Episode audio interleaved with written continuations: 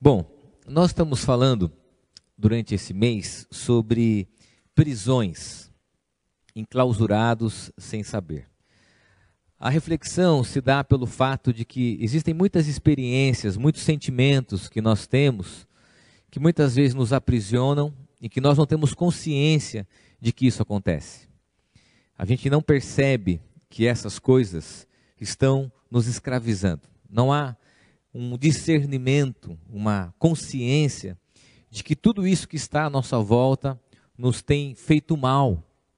Ah, quando a gente fala sobre prisão, é claro que não só a conotação no aspecto jurídico daquilo que é o cárcere, mas no aspecto emocional, no aspecto afetivo de muitas coisas, como por exemplo o medo. Falamos isso na semana passada, tem se tornado uma prisão contemporânea, mas também os relacionamentos abusivos.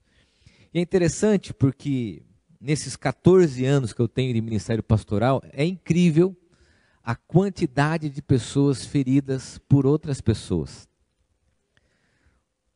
O quanto e o como nós trazemos na nossa trajetória de vida experiências e feridas causadas por outras pessoas.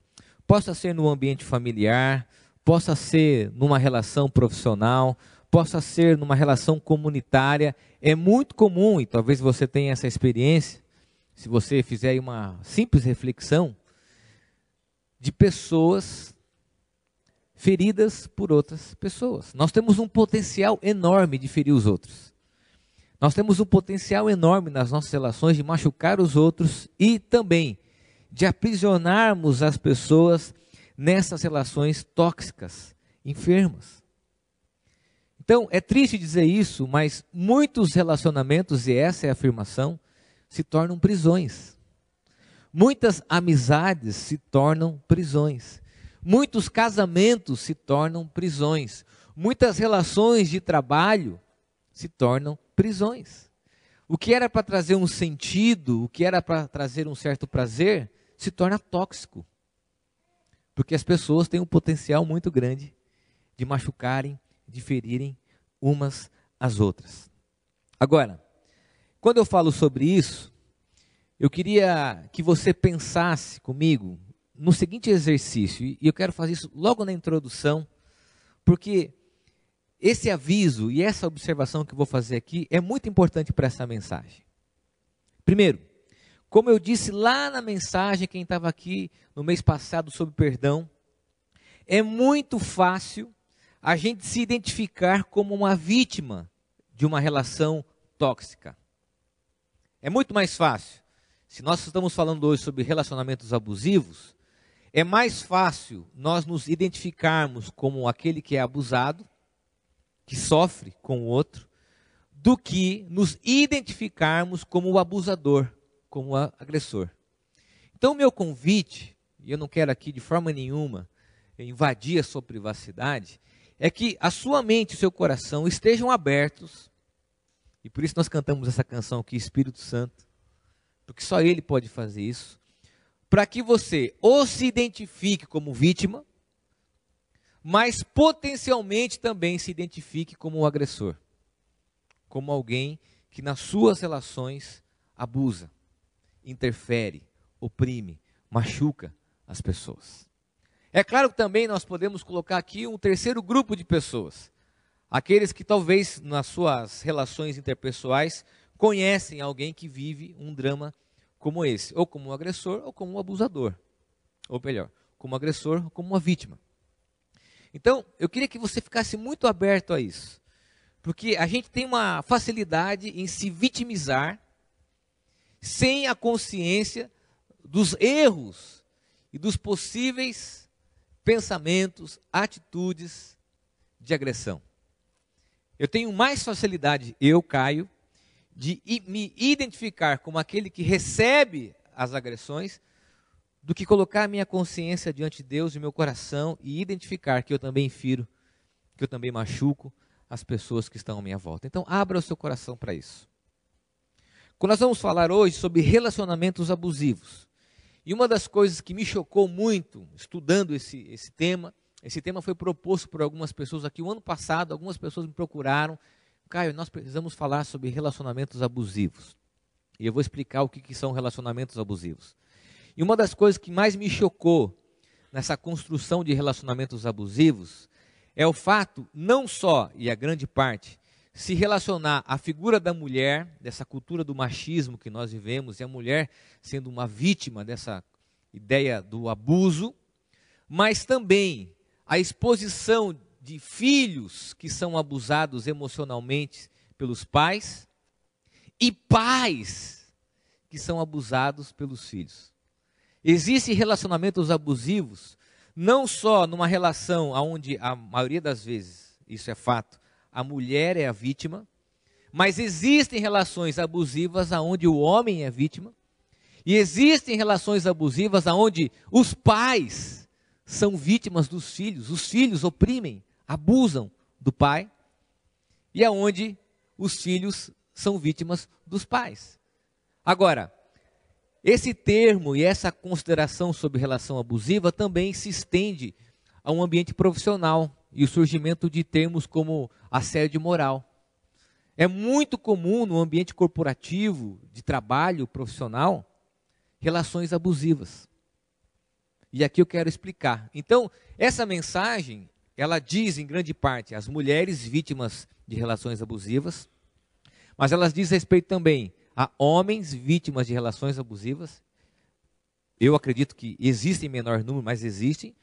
Pais vítimas de relações abusivas com os filhos, e não depende a idade. Não depende a idade. Filhos vítimas de relações abusivas, relações de amizades abusivas, relações familiares abusivas e relações profissionais abusivas. E eu quero ler com você o texto de 1 João, capítulo 4, do versículo 19 ao versículo 21. Nós temos estudado o capítulo 4, começamos na semana passada, nos versículos anteriores, e a conexão da mensagem da semana passada com essa mensagem é o versículo 19. Nós terminamos o texto de 1 João capítulo 4, versículo 17, 18 e 19. E hoje nós vamos ler 19 ao 21. Olhando para esse movimento do amor de Deus. Deus amando, partindo dele o amor, é dele que vem e emana todo o amor perfeito. Por isso que João, no capítulo 4, fala que Deus é amor. Ou seja, Deus é o paradigma, o modelo de um relacionamento perfeito, porque é Ele que nos ama. O texto diz o seguinte: Nós amamos porque Ele nos amou primeiro. Se alguém diz, eu amo a Deus, mas odeia o seu irmão, é mentiroso.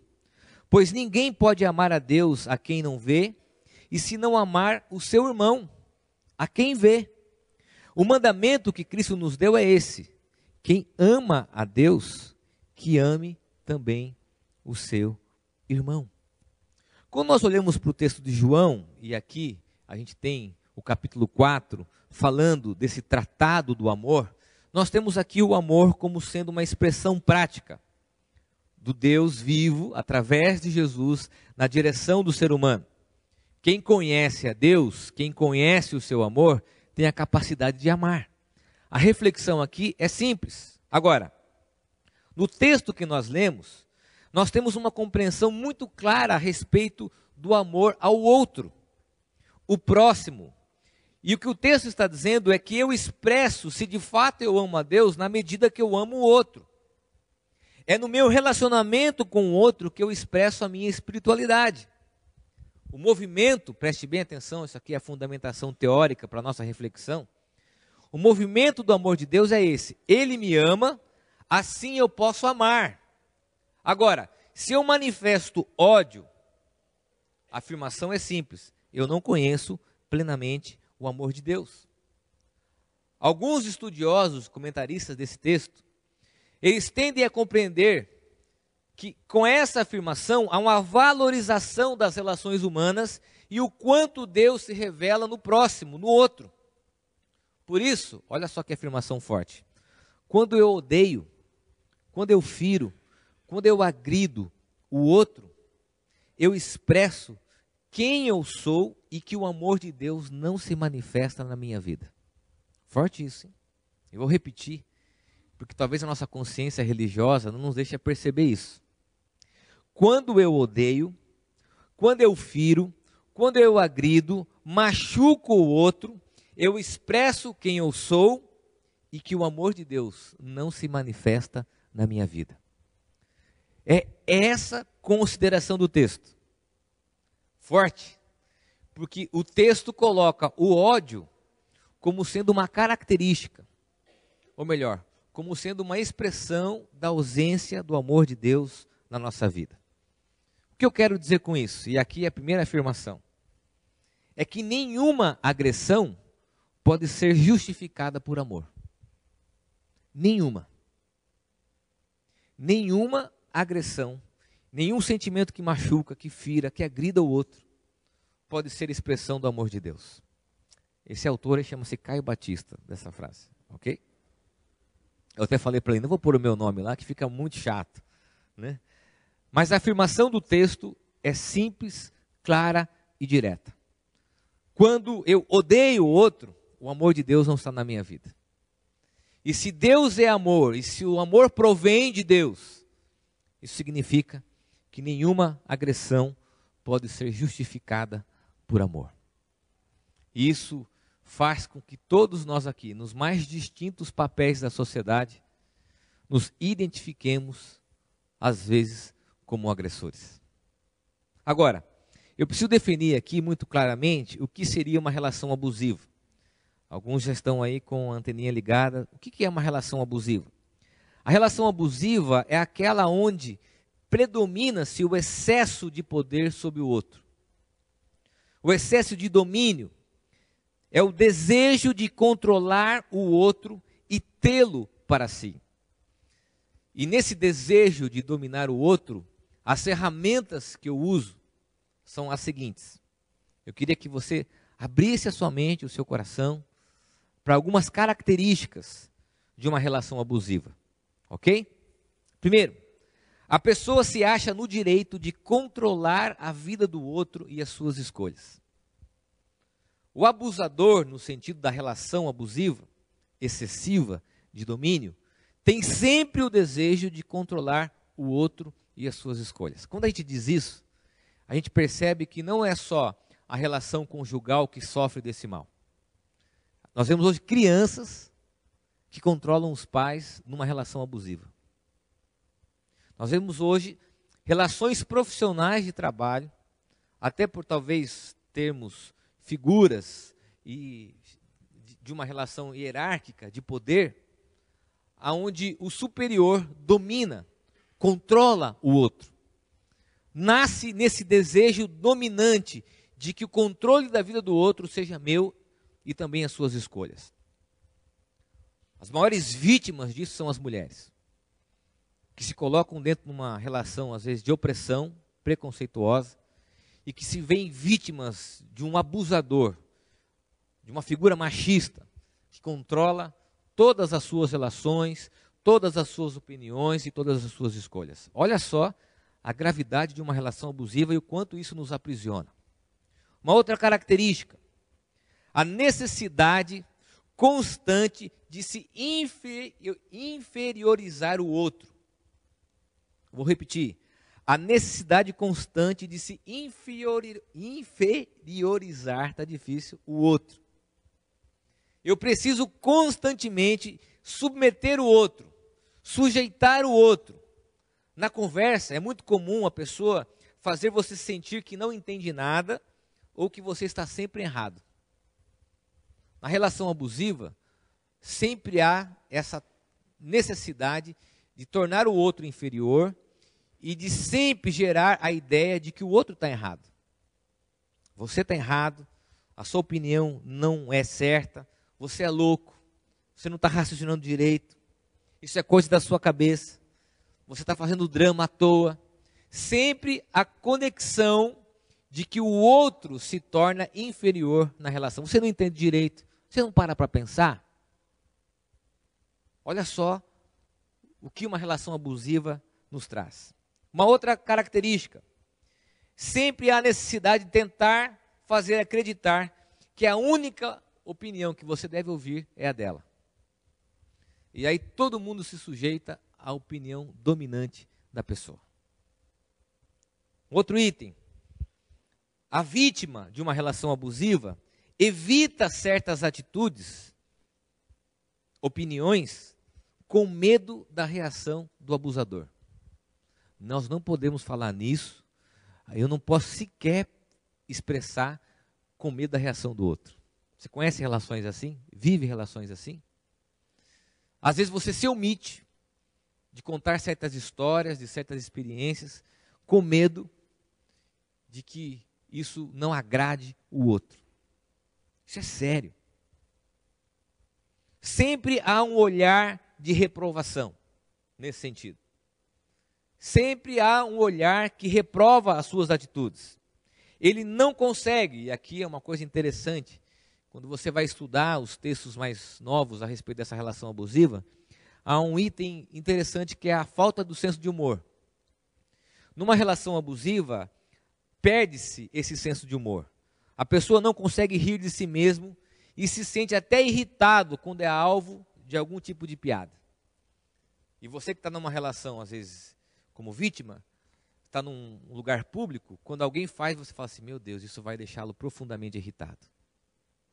E aí o que nós fazemos? Começamos a criar histórias, narrativas ao entorno da pessoa, para que a pessoa não se sinta ofendida, magoada, e você sabe o que mais me deixa assim estupefato diante dessas relações abusivas?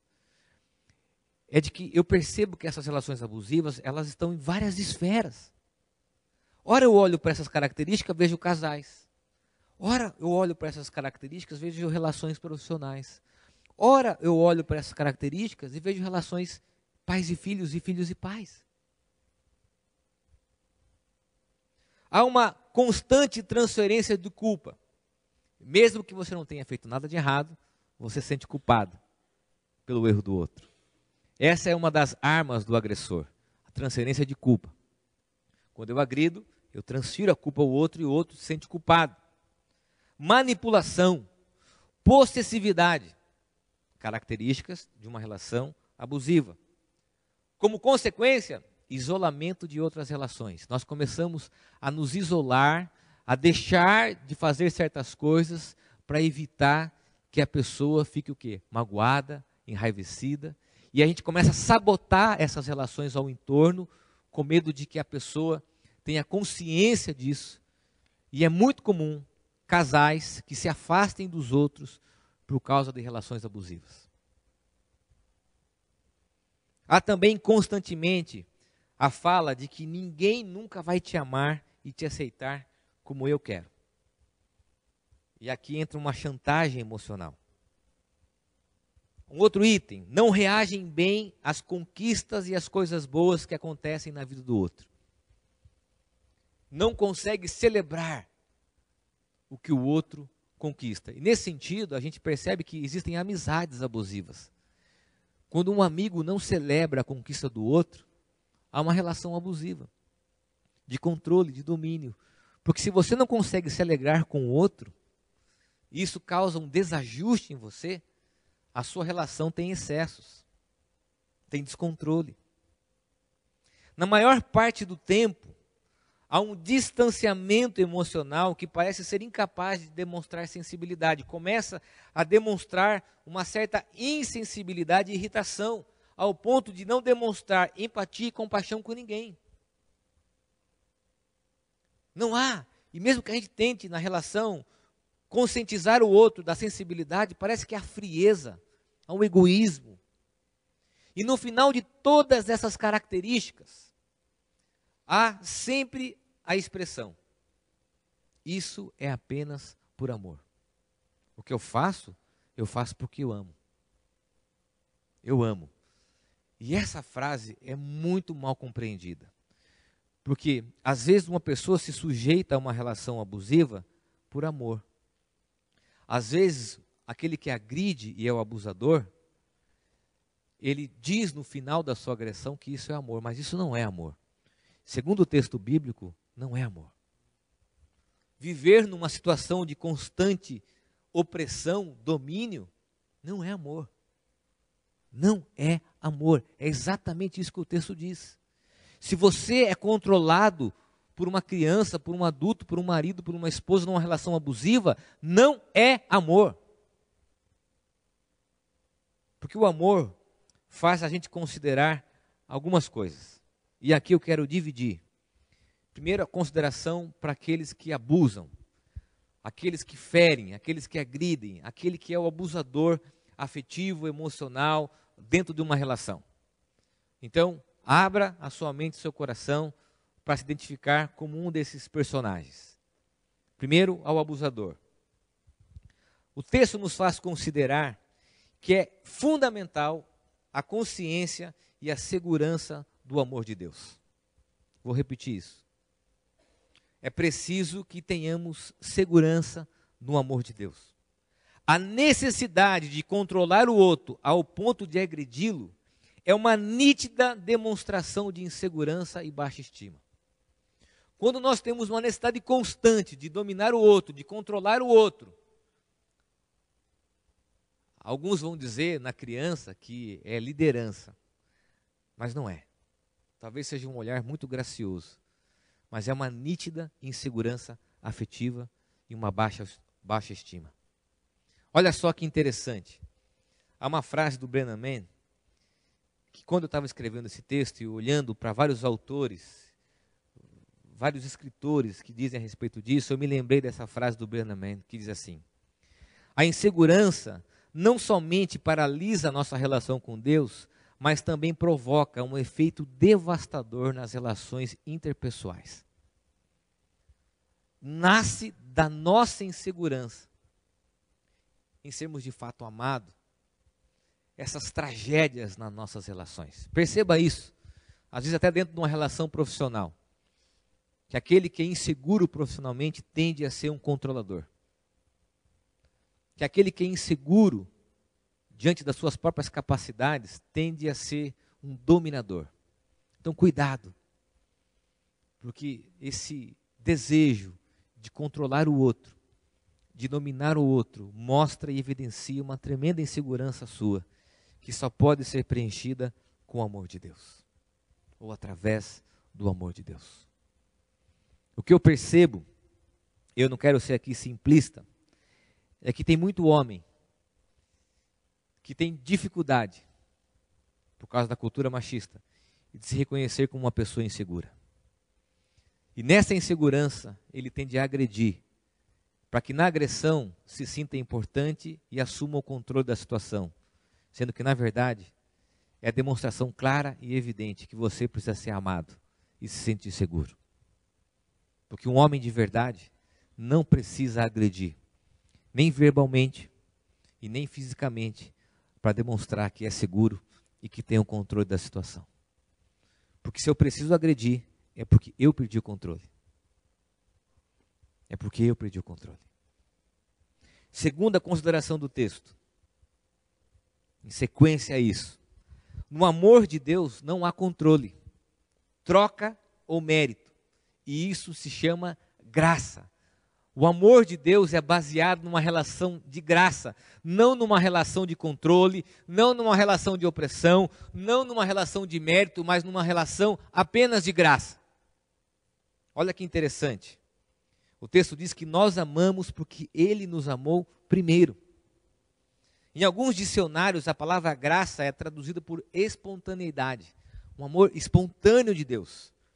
O abusador sofre com a possibilidade de esperar o outro manifestar o amor. Pela sua insegurança, ele quer controlar, ao ponto de não deixar que o outro expresse espontaneamente.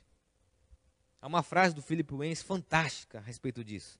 Diz assim: A força pode fazer tudo, exceto o mais importante: não pode suscitar o amor.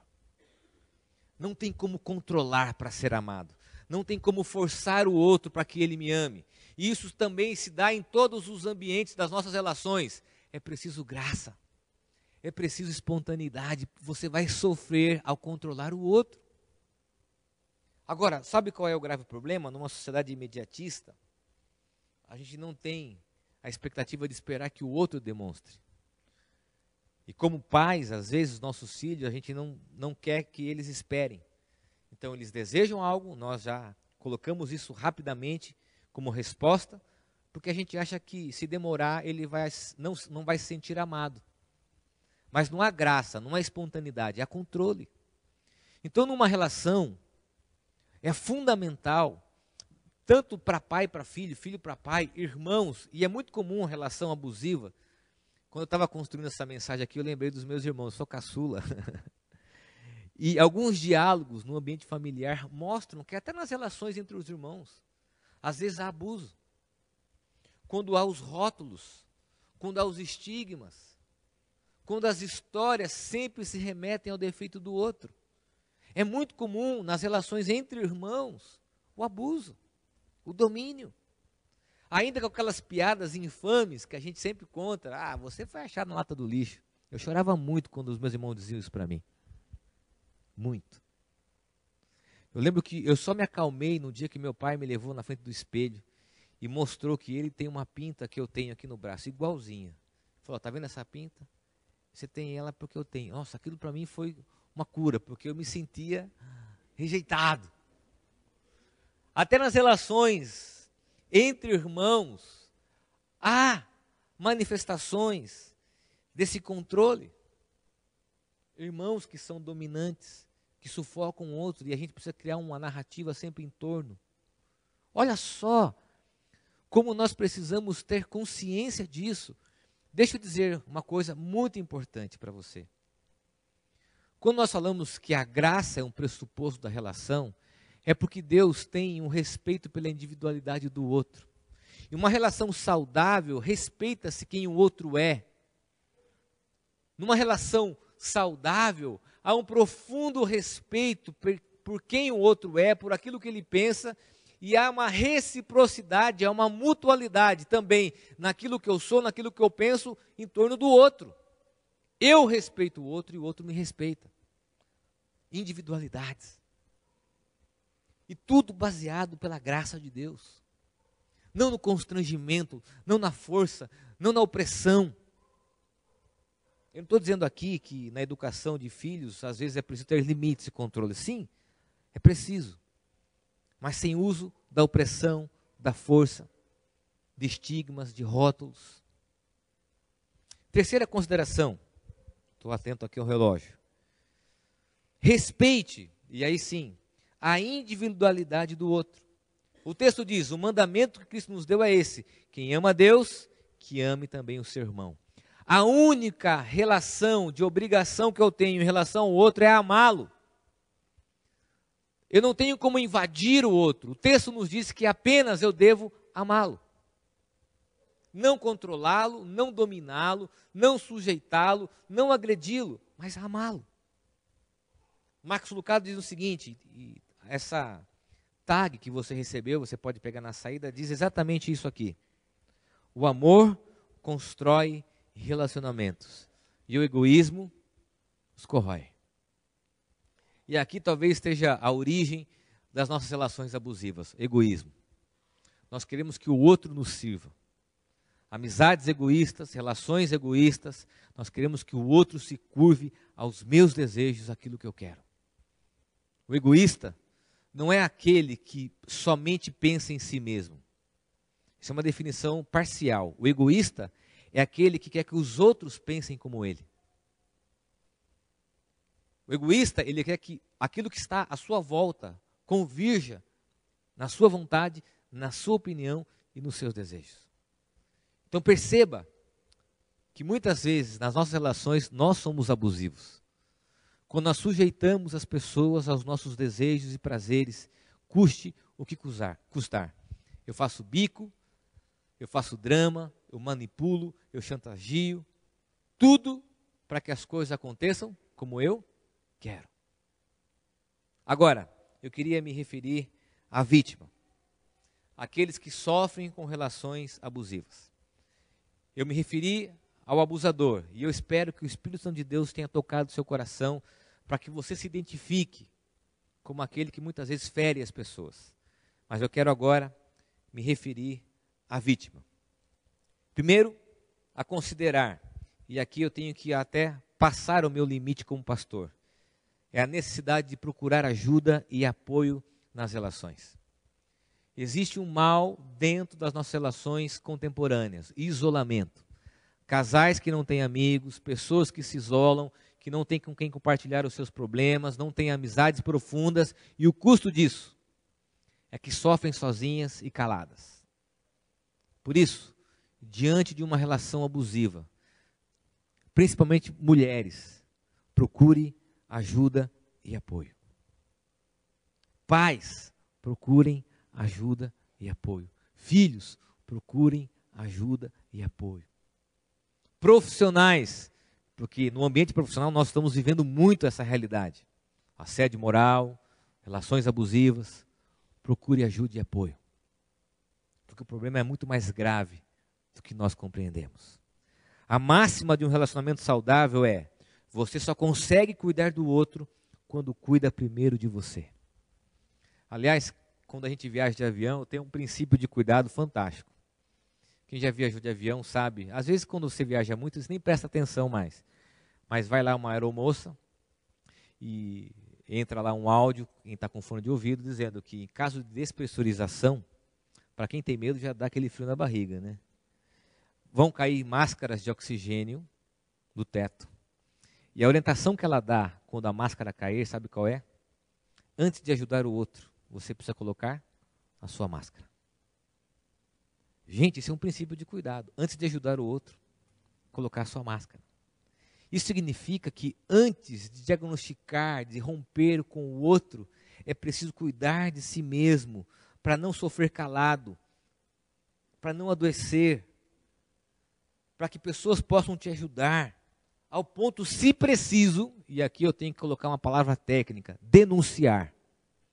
Porque a agressão não pode ser respaldada por princípios bíblicos religiosos, porque a Bíblia não diz isso.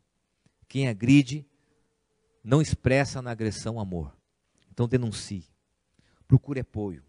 Não se relacione com alguém que rouba o melhor de você. Um relacionamento saudável começa quando estamos com alguém que complementa a gente, completa nos pontos positivos e nos ajuda a melhorar naquilo que não está legal. Ontem, eu completei 18 anos de namoro com a Aline. Ela vai entrar no céu aplaudida. Né? Tem um corredor de anjos esperando a Aline, dizendo assim: Olha, parabéns. 18 anos que eu entrei na casa dos pais dela pedir ela de namoro. 18 anos. Dentro de uma relação, é preciso sempre considerar o que o outro me completa, diante daquilo que é errado da minha parte, da, diante daquilo que é errado da outra parte. Uma relação não é marcada em subjugar o outro, mas é entender a individualidade, cuidando um do outro, respeitando um ao outro. Segunda consideração, mantenha a distância de um agressor. E vou tocar aqui numa consideração bíblica que eu demorei para chegar. Falei assim: será que a gente precisa justificar biblicamente muitas das agressões ou será que a Bíblia nos apresenta elementos para que a gente mantenha uma distância? Sim, a Bíblia apresenta. Sabe por quê? Porque na Bíblia o amor não é uma obrigação. Se você está dentro de uma relação onde há agressão, mantenha a distância, porque isso não é amor. Ore para que outra pessoa possa ajudá-lo, porque é muito comum e um dos maiores erros que se comete ao se relacionar com alguém que age da maneira abusiva é achar que ele pode mudar. E só quem pode mudar uma pessoa, a Bíblia diz, é o Espírito Santo de Deus. Você não tem papel nenhum de mudar o outro. Aliás, isso é a fonte constante de frustração, tentarmos mudar o outro. A Bíblia diz que só o Espírito Santo de Deus convence o coração do homem do pecado e do juízo. Mantenha a distância, se for preciso para que outras pessoas possam ajudar e para que o Espírito Santo de Deus mude o coração dessa pessoa, não você. Essa consciência nos traz à tona de que o amor, coloca para a gente, não é uma obrigação. Tem muita gente que está casada sendo agredida e acha que, ah, mas eu amo. O amor não nos sujeita à violência, ao ódio. É isso que o texto diz. O amor não nos sujeita a isso. Porque o amor de Deus com a gente é o modelo. E sendo Ele o modelo de amor, Ele não faz isso com a gente. Por isso, diante de uma relação abusiva, mantenha a distância. E ore para que outra pessoa possa ajudá-lo. E eu termino com a última consideração. Eu não encontrei essa consideração em nenhum livro de psicologia, de ciências sociais, com todo respeito, porque só a Bíblia apresenta essa consideração: perdão. A solução apresentada sempre é a distância, procura de ajuda, ok, mas eu queria acrescentar aqui um elemento bíblico fundamental nas nossas relações: o perdão. O Spurgeon diz que o perdão é um tema que constantemente todo pastor tem que tocar nas suas pregações. Porque é uma das maiores necessidades, um dos maiores desafios da fé cristã: perdoar. O perdão é o único instrumento que pode de fato nos livrar do agressor. E aqui, essa frase também é do Caio Batista, ok? Baseada num livro da Sharon Jones chamado Cicatrizes. Somente o perdão te livra do agressor. Quando eu digo perdão, não é para você se sujeitar numa relação abusiva mas é para você manter a distância e, mantendo a distância, perdoar aquele que te agrediu. Olha só que interessante, eu quero contar uma ilustração e eu vou terminar com essa história. Uma mulher judia que sobreviveu aos horrores do Holocausto perdoou um ex-guarda nazista que está atualmente sendo julgado por ser cúmplice da morte de pelo menos 300 mil pessoas. Isso aqui é uma história real. Eva Cor disse que hoje é uma mulher vitoriosa e tem sido capaz de superar as dores ao ponto de perdoar. A senhora Eva Cor, de 81 anos, esteve presente na sala do tribunal onde o julgamento estava sendo realizado contra o ex-guarda nazista Oscar Groening, de 93 anos. Num gesto que surpreendeu a muitos, inclusive sendo contestado por uma grande parte da maioria dos presentes, a senhora Eva Cor, que havia esperado 70 anos por esse momento, agora estava cara a cara com seu agressor, se levanta, se dirige ao agressor, estende a sua mão, abraça-o e perdoa-lhe. É isso que informou o jornal Daily Mail no final de abril de 2015. Foram procurá-la. E quando perguntada o porquê ela fez isso, ela respondeu da seguinte forma: Eu queria me ver livre dele e do que ele fez. Não é porque eles merecem, mas é porque eu mereço. Somente o perdão nos livra do agressor. Somente o perdão. Se você for ferido por alguém, e eu comecei falando sobre isso, os nossos históricos de relações machucadas, tóxicas, eu quero dizer para você: que tudo isso que nós conversamos aqui é muito importante fundamental e o Evangelho nos apresenta o perdão como um instrumento para a cura e para nos vermos livres daquele que nos agrediu. Se o amor de Deus é um modelo para as nossas relações, eu devo perdoar. Porque em Cristo somos perdoados e quando experimentamos o seu perdão, somos chamados a perdoar. Feche teus olhos, eu quero orar com você. Eu gostaria e oro para que essa mensagem seja uma reflexão sobre suas relações, sobre os excessos dos seus relacionamentos. Talvez você tenha se excedido ao controlar, ao dominar, ao chantagear. Talvez você tenha sido um agressor. E talvez você tenha sido vítima de uma relação abusiva. E sendo vítima, você não tem forças para procurar apoio, ajuda. Você não tem forças para manter distância. E não consegue, ao menos, perdoar. O que Deus quer de nós é que a gente olhe para o amor dele como modelo para a nossa vida, como paradigma para as nossas relações. Independentemente se somos o agressor, há mudança de vida. Se somos a vítima, há o perdão. É exatamente isso que o Evangelho nos apresenta. A mudança para aquele que se excede e agride. e o perdão para aquele que foi agredido e uma nova chance, uma nova possibilidade de reconstruir novas relações. Brennan diz que uma demonstração clara da graça de Deus é uma segunda chance de vida. Você pode ser feliz fora dessa relação abusiva. Você pode ser feliz após uma relação abusiva. Porque Deus é amor. Porque Ele nos ama. Senhor, muitos de nós nos tornamos reféns de relações abusivas. Muitos de nós, ao longo do tempo, nos tornamos pessoas amargas, tristes, feridas pelos outros. Líderes, amigos, marido, esposa, um amigo de trabalho. Muitas pessoas nos feriram, nos agrediram. Talvez alguns aqui vivam esse cenário. Senhor, traz libertação dessa relação abusiva. Traz cura para essa relação de domínio, de controle. Ó Deus, que essas pessoas consigam procurar ajuda, apoio, ao ponto, se preciso, de denunciarem. Que elas consigam manter uma distância e que o Senhor transforme essas pessoas, tira delas a culpa. Ó Deus, e que a tua graça e o teu amor nos traga a possibilidade do perdão para nos tornarmos livres das pessoas que nos agrediram. Senhor, há também aqui pessoas que agridem, pessoas que ferem por palavras, que manipulam, que se sentem inseguras, que precisam da segurança do teu amor e que precisam, ó Deus, terem as suas vidas transformadas. Ó Deus, transforma o coração desse homem. Transforma o coração dessa mulher. Transforma o coração de um pai, de uma mãe, de um filho.